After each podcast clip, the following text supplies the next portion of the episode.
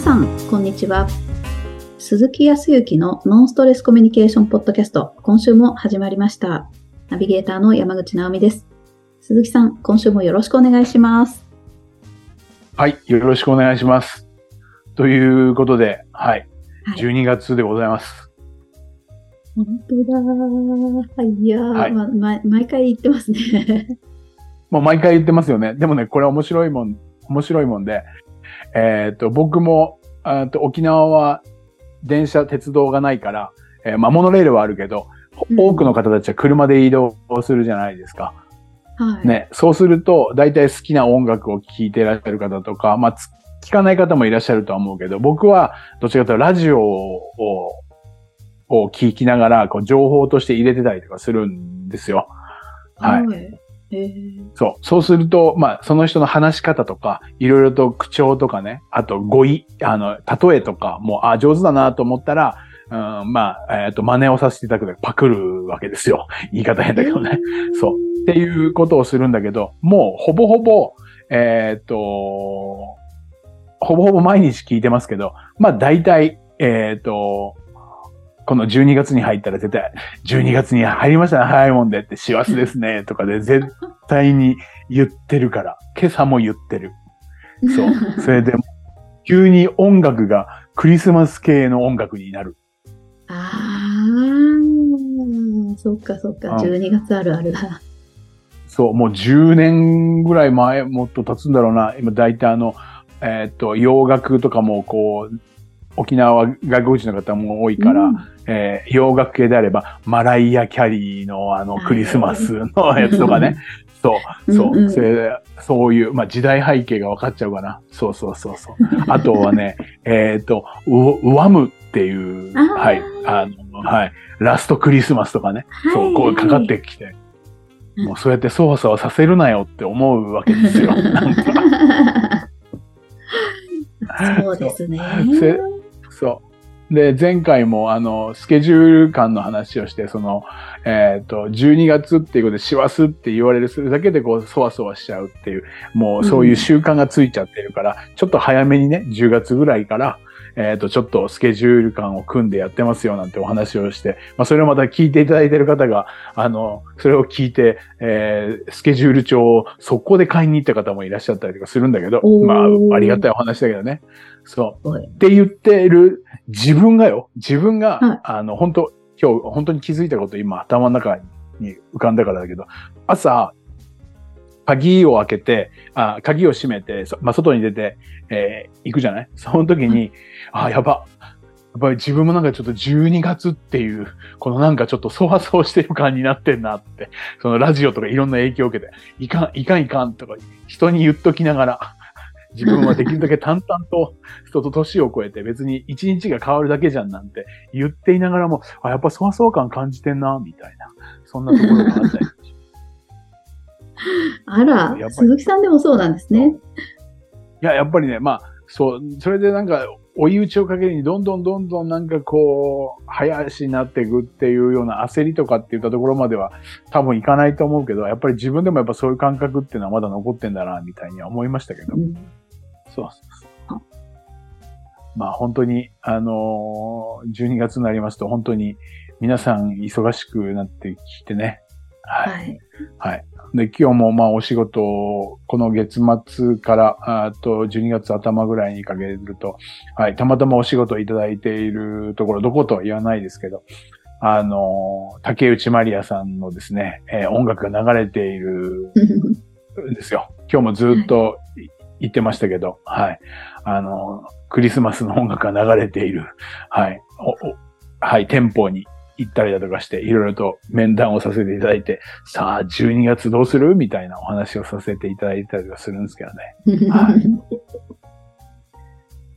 面白いですよ。やっぱりこう12月っていうとね、まあ皆さん、ちょっとバタバタですけど、まあまあペース崩さずにね、毎年やってきますから、12月は。そうですよね。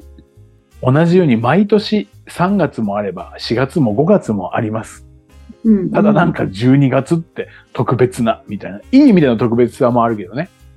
はい。クリスマスでなんかプレゼントもらったりとか、ね、なんかパーティーしたりっていういい意味もあるけど、そう、なんか、うん。ね、前回言ったようにここまではこうしなきゃ、みたいな、そそんなところがあったりとかしますね。まあ、そんな中ですけどね、まあ皆さん、あの、僕はイメージとしてクリスマスはちょっと、あの、経験からちょっと、うーんと、ワクワクするというか、ちょっと物寂しいみたいなイメージがあるんだけど、そう。まあ、うんと、今ちょうど、さっきのあの、さっきも自己開示して自分がそわそわしてるって自己開示してたけど、あの、やっぱりこう一人で今沖縄でこうお仕事させていただいているとすごく自由でね、まあうん。変な話、えっ、と、食べたい時に物を、えー食べたい時に食べたいものを食べればいいし、はい。はい。で、こう、なんていうかな、うんと、まあ当然のことながら物寂しいなって思う時もないわけではないし、まあ確かにあるし、時には、あーうまくいかないなとか、イライラすることもあるし、うんうん、なんか、こう、一人だとね、なかなかこう、溜め込んじゃうって人が結構、いるそうですよねんですよ。うん、立場もあるじゃない？立場的に、うんともう僕も50代半ばだから55だから、来年56になるけど、結構あの、役職がついたりとかすると、ちょっとこう、ピラミッドみたいなに、やっぱりね、今は縦社会じゃないけど、組織で言ったら、やっぱり、えー指示系統とかで指示したりだとか、伝達するのにも、やっぱりピラミッドみたいになっていくじゃないですか。うん。そうすると年齢が上がるだけじゃないけど、役職とかそういったものは指示系統的な部分で上に行けば行くほど、ちょっと孤立してるわけじゃないんだけど、なんかやっぱり、年齢、経験からしても、ちょっと愚痴言い言いにくいとか、そうですよね。そうですね。大変ですよねそう。じゃない？うんなんか、そうすると、こうやっぱり、えっ、と、言いにくいとかね。ありますよね。ね、結うん構、こう、やっぱり母親になったら、やっぱり母親としてはこんなこと言っちゃいけないとか、ね、こうあるべきだみたいな、そういうふうに、こう、やっぱり、でも、そそれはね、役割として必要なことなんだけど、なかなか言いにくかったりとかするじゃない？はい。で、抱え込んでストレス溜まって病気になっちゃうとかもあるし。ああ、そうそう。あの、結構いらっしゃる、うん、いらっしゃる。今は本当にだから、うーん、こう、時に、昔だったら病気とは言われなかったりだとか、なんとか症とか、病気じゃないけどなんとか症候群とかってう、んあんまりなかったけど、今ってものすごく細かく細分化されているから、いろいろなその見えない部分のことも、ストレスが原因のなんとかみたいな形。うん、と、まあ、わかりやすく言ったら、うんと、そう、そう打つとか、ね、あったりとかすると、前からあるけど、昔なんかな、うんと、そんなに僕が若い頃自律神経失調症とかさ、ただ知らなかっただけだと思うけど、あんまないし、そうですよね。で今は、うんうん。身近になったけど。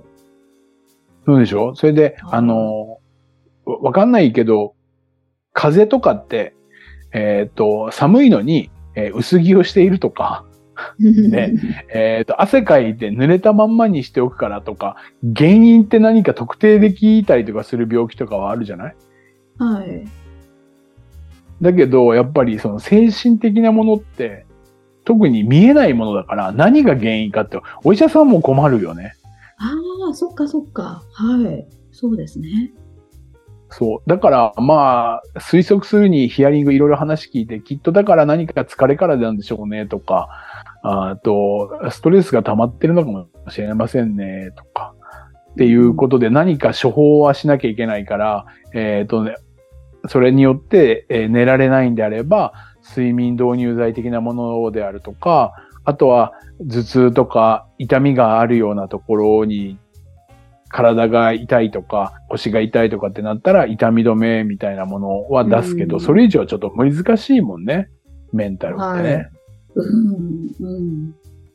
でもそういう方は多分、すあと今までは意識なかったけど、今そういうふうに言われてるからこそみんなが結構多くなってきてるような。前から絶対いたはずだけど、そんなの病気のうちに入んないよって言って忘れされてたのかもしれないけど。うーん、そうですよね。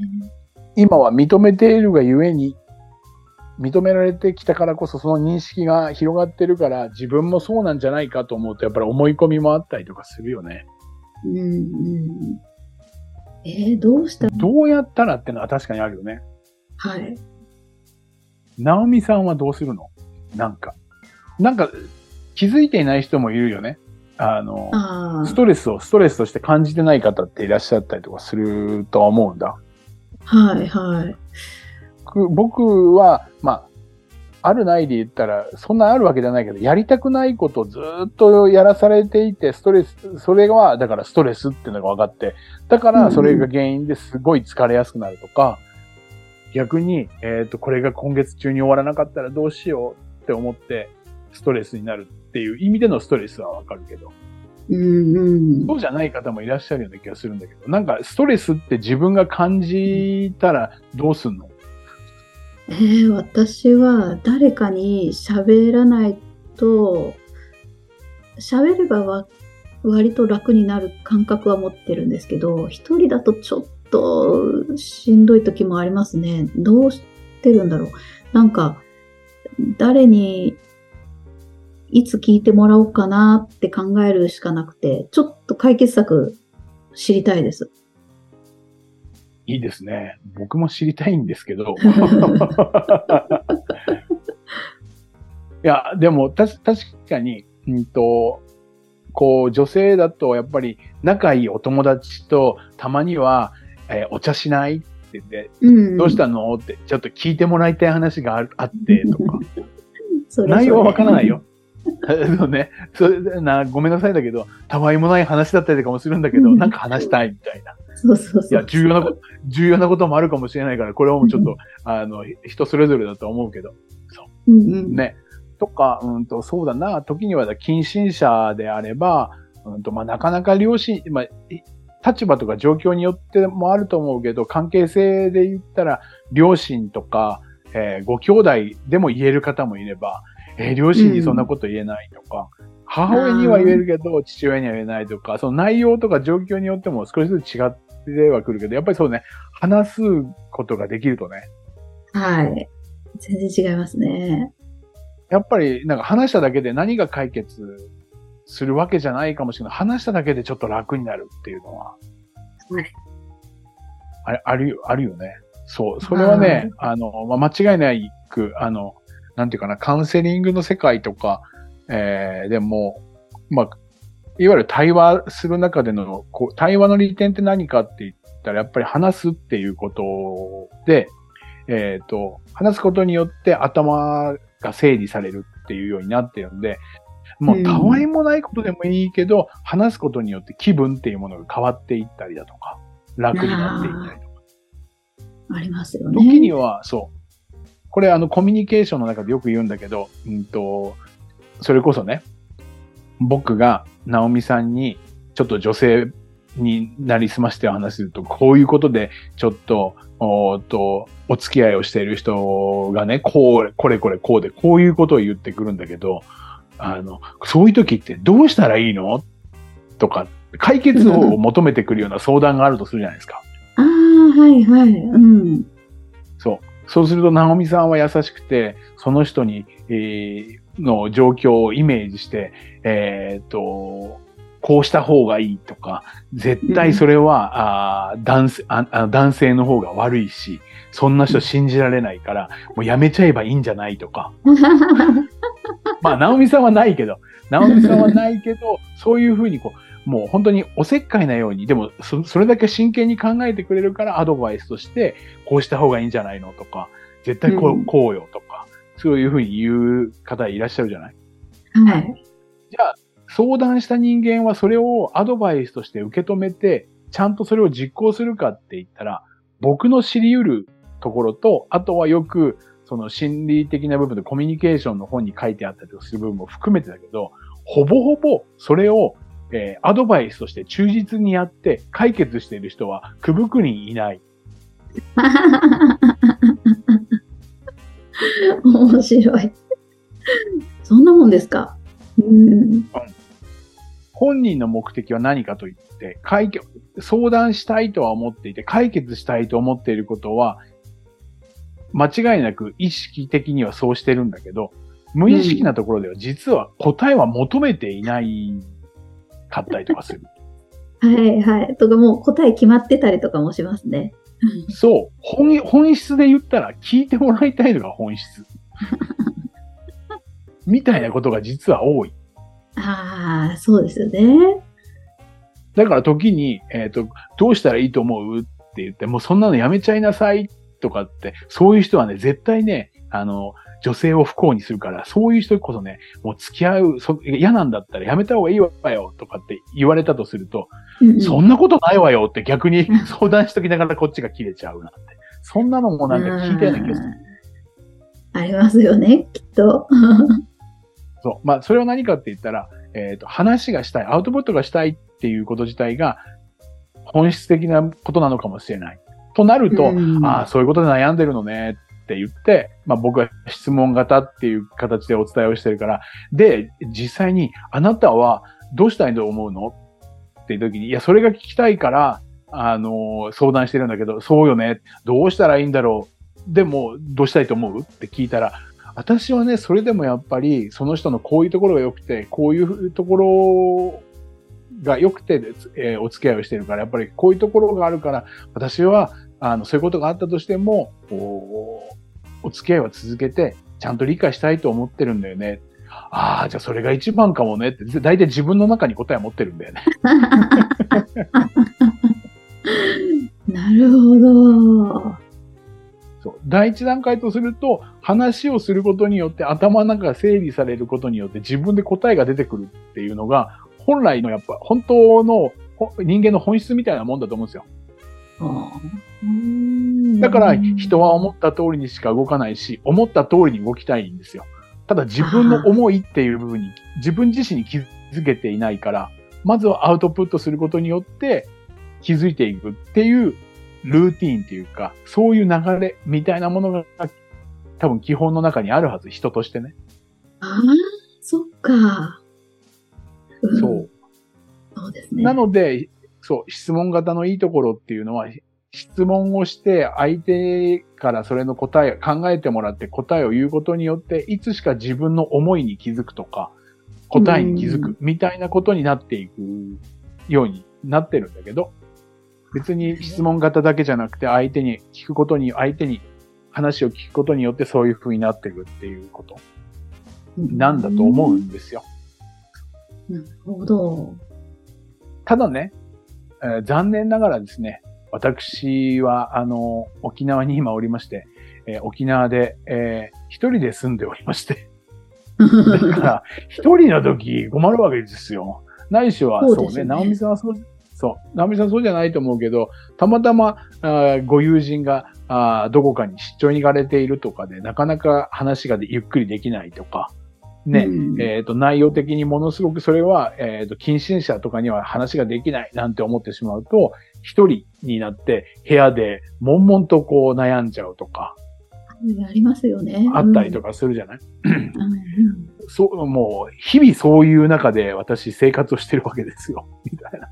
ああ、えーどうするんですか？どうされてるんですか？これぜ、人それぞれ解決方法って、最終的にこれも自分で答えを出していくんだと思うんですけど、うんと、僕自身がやっていることっていうのは、僕もだからもう、まあ、悶々とするというか、まあ、時に疲れる、疲れてしまったりだとか、原因はわかんなくてもいいけど、なんか、それこそさっきの女性同士の会話じゃないけど、疲れたって言いたい。はい、そうですよね。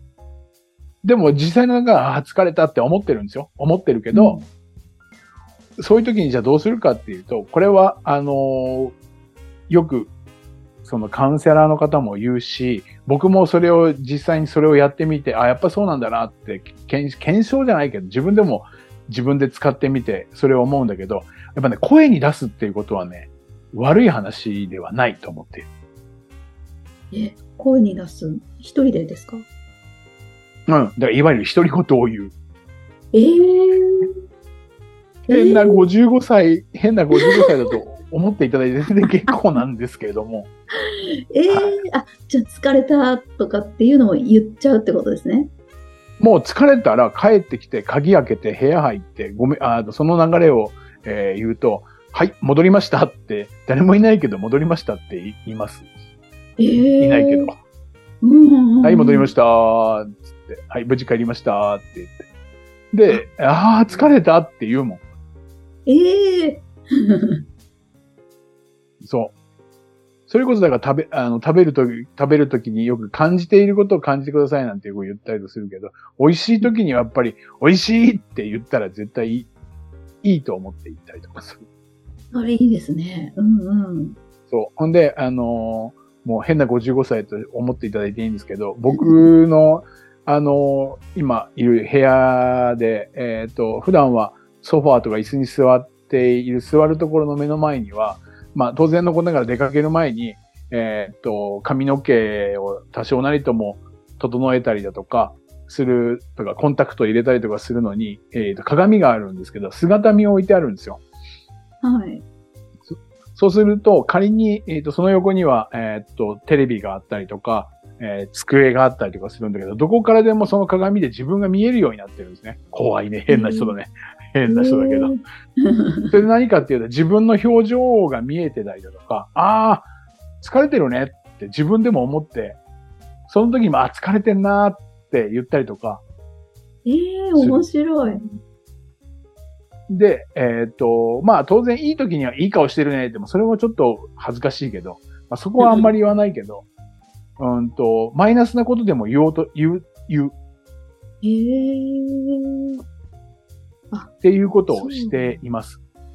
ただあのええ人、人混みの中とか、あのどどこでも賢でも独り言言ってると確かに怪しく思われるかもしれないから、そこはそれぞれお気をつけいただきたいと思うけど、まあ僕は人前ではあんまり独り言は言ってない、てかまあ言わないけど、うんでも一人の時は独り言をあえて言う。えええ、それはやっぱり人に話すのと同じような効果があるっていうこと？なんですね。うん。さっき、えっ、と、ちょっと女性同士の会話みたいなことを言ったときに、あ、お話をしたときにも言ったと思うけど、話をすることによって、えっ、と、頭の中が整理ができて答えが出てきたりとかするのもそうだけど、はいはいに認識として、あ、疲れてるんだねって言ったら、疲れてる人に、あまあ、仮に僕が、えっ、と、疲れ、あ、疲れたって言ったら、あと、ナオミさんは、んえっ、と、まあ、一応思いやりのあるナオミさん、普段のナオミさんだったら、あの、なんて言ってくれます？それ前提で言ってるけど。今日もお疲れ様ですって言うって言ってくれるでしょ？言いますよね。うんうん。だから自分でお疲れ様とかではなお疲れ様でもいいし、ああ、疲れたーって言ったら、多分どこかの自分の意識の中に、あ、お疲れさんって誰かが言ってくれてたりとかするわけよ。誰かっていうのは自分なんだけど、ああ、うんなるほど、なるほど。はい。誰が分かってくれてるかって言ったら一番自分が分かるんじゃない？ああ、なんか、そういうことですね。確かに頭の中だけで気持ちだけで悶々としてるんじゃなくて、ちょっと軽くなる何かがありますね、それ。うん。よくあるのは、だからアウトプットしてくださいって言って、えさわえーと大声出したい時に大声出すっていうのもそうだし、えー、まあ、あんまり叫んでしまうとね、これご近所の迷惑にもなるから、極端には言えないけど、でもやっぱり思ってることとか感じていることっていうのは声に出すことによって、一人称から二人称になるんですよ。えー、疲れたーって言ったのは、一人目の自分が言ってるんだけど、もう一人の自分って何かって耳から入ってくるわけですよ。その言葉が、はい。うん声がね。さらに僕の場合は姿見があるから、それを見てたりとかするじゃないですか。ああ、うん。そうすると、いつしかもう一人の自分になってて、二人称になってて、あ、疲れてんだなとか、ないしは、あ、お疲れ様って。これはこういう言葉には出さないけど、その、疲れたっていうことをもう一回認めてくれている自分がいるとか、分かってくれている人がいる。すごい、すごい。うんうんうん。そう、さらには聞いてくれてるっていうことをにも近いがいいじゃない？あ見えてたりう。わうん、本当ですね。はいだから、一人二役ができるわけですよ。えー、そう。あのーさっき言ったメンタル的にちょっと精神疾患の方とか、まあ、全てではないんだけど、治療する中で薬だけではなくて、自分の思ってることとか考えてることとかっていうのを一人でいたとしても、声に出してくださいねっていう先生たちも多いです。はい。へーあの、あの、それこそ心療内科の方。溜め込むっていうのは一番、一人称ではなく二人称にすると声に出すって言って、誰かに壁でもいいんです。あるえ意味。そうすると、効果的だっていうふうには言われていて、それをじゃあ自分で検証するためにはどうなのかって言ったら、まあ、いい検証材料がこの今の沖縄の一人暮らしなわけですよ。ー、えー、あ、これはすごいですね。そう。なので、そんなではないけど、やっぱり常に見え、見ている誰かがいるっていうこともそう鏡があるからね。うんかといって別にキリッとしてるわけではなくて、だらっとしてるよ。そういうのがちらっと目に入ったら、ああ、疲れてんだなとか。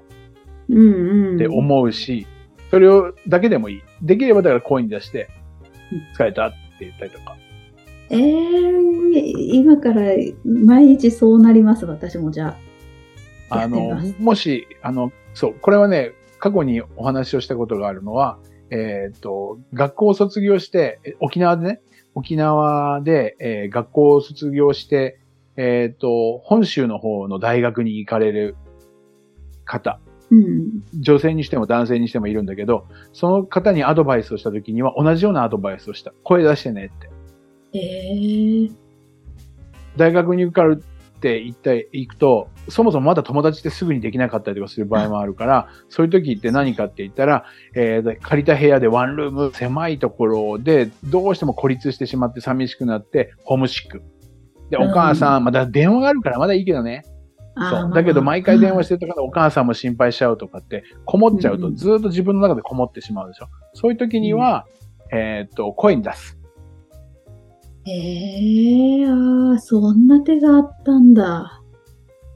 うん。で上手なの、でもそれでも上手な方は、まあ、性別を分けるわけじゃないけど、女性は比較的上手のような気がする。あの、そのためにぬいぐるみとか、好きな何か、そういう人形とか、そういうのが飾ってあるから、人形に問いかけたりするんだよね、結構。ええそう。そっか。だけど、おと、男性の場合はなんか人形とかって、でも今はいるのかなわからんけど。そう。そういうものを持ってもいいと。あええああ、面白い。普通の方もいらっしゃ、普通のっていう言い方は変か。うーんと、よくあるのは、芸能人のアイドルの方とかは結構そういう方たち多いよ。そうなんだ。声に出して独り言言う人。大変ですよね。外に平気で出られないし、うんんそうそうそう。友達と、おいそれと、外で、えー、ファミリーレストランでとか、で、なんかお茶しながら、ぐだぐだなんか、あー 愚痴言ってたりとか、相談乗ってもらってたら、それを聞いている人が SNS で拡散するとか、結構そういう中でこう、怯えてるわけじゃないけど、やっぱそういう中でやっぱり自分のイメージっていうのがあるから、なかなか外ではって言って、やっぱり普段どうしてるんですかって言うと、ほとんど休みは家にいますね、みたいな。いますよね、そういう方、たくさん。そういう方は、だから、えっ、と、生き物、ワンちゃんとか猫ちゃんを飼ってみるとか、ああ、多い多い。はいそう、あとはファンの方からもらった、その、ぬいぐるみとか、そういう人形みたいなもので、話しかけていることが多い。あー言葉に出せることが多い。もう芸能人の方たちがもう実践しているのが、まさに同じ人だから、僕らもそういう風にしたらいいっていうのが分かっているので、アドバイスをしたり、自分自身でも実践して、多分それがストレスを発散している一つになっていると思うので、まあもしもなんか、自分では分かっているけど、口に出してない人がいたら、どうぞ、変に思われない程度に、あの、独り言を家で、はい、やっていただくのはいいんじゃないかなって思いましたね。そううそうわー、面白い。ちょっともうやってみよう。多分、喋りたくなった人たくさんいますね。きっと今聞いてらっしゃる方で。ぜひやってほしいね。ひ喋ってみてください。はい。面白い人が増えますね。はい。まあまあ、そう、面白く楽しくね。はい。はい。やっていただいたらいいと思いますよ。かりました。ありがとうございます。はい。それでは最後にお知らせです。ノンストレスコミュニケーションポッドキャストでは皆様からのご質問を募集しております。コミュニケーションでのお悩み相談や、こんな時どうするのなんていうご質問を鈴木さんにお答えいただきますので、皆様どしどしご質問ください。ポッドキャストの詳細をご覧いただきますと質問フォームが出てきますので、そちらからご質問いただければと思います。それでは今週はここまでとなります。また来週お会いしましょう。鈴木さん、ありがとうございました。ありがとうございました。